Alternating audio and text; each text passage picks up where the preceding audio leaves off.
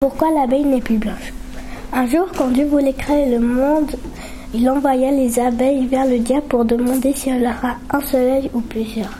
L'abeille alla et demanda la question au diable. Elle se posa sur la tête. Le diable réfléchit d'avoir un soleil parce que s'il y avait plusieurs, euh, il ne pourra plus travailler. L'abeille bourdonna et le diable s'aperçoit qu'elle était sur sa tête.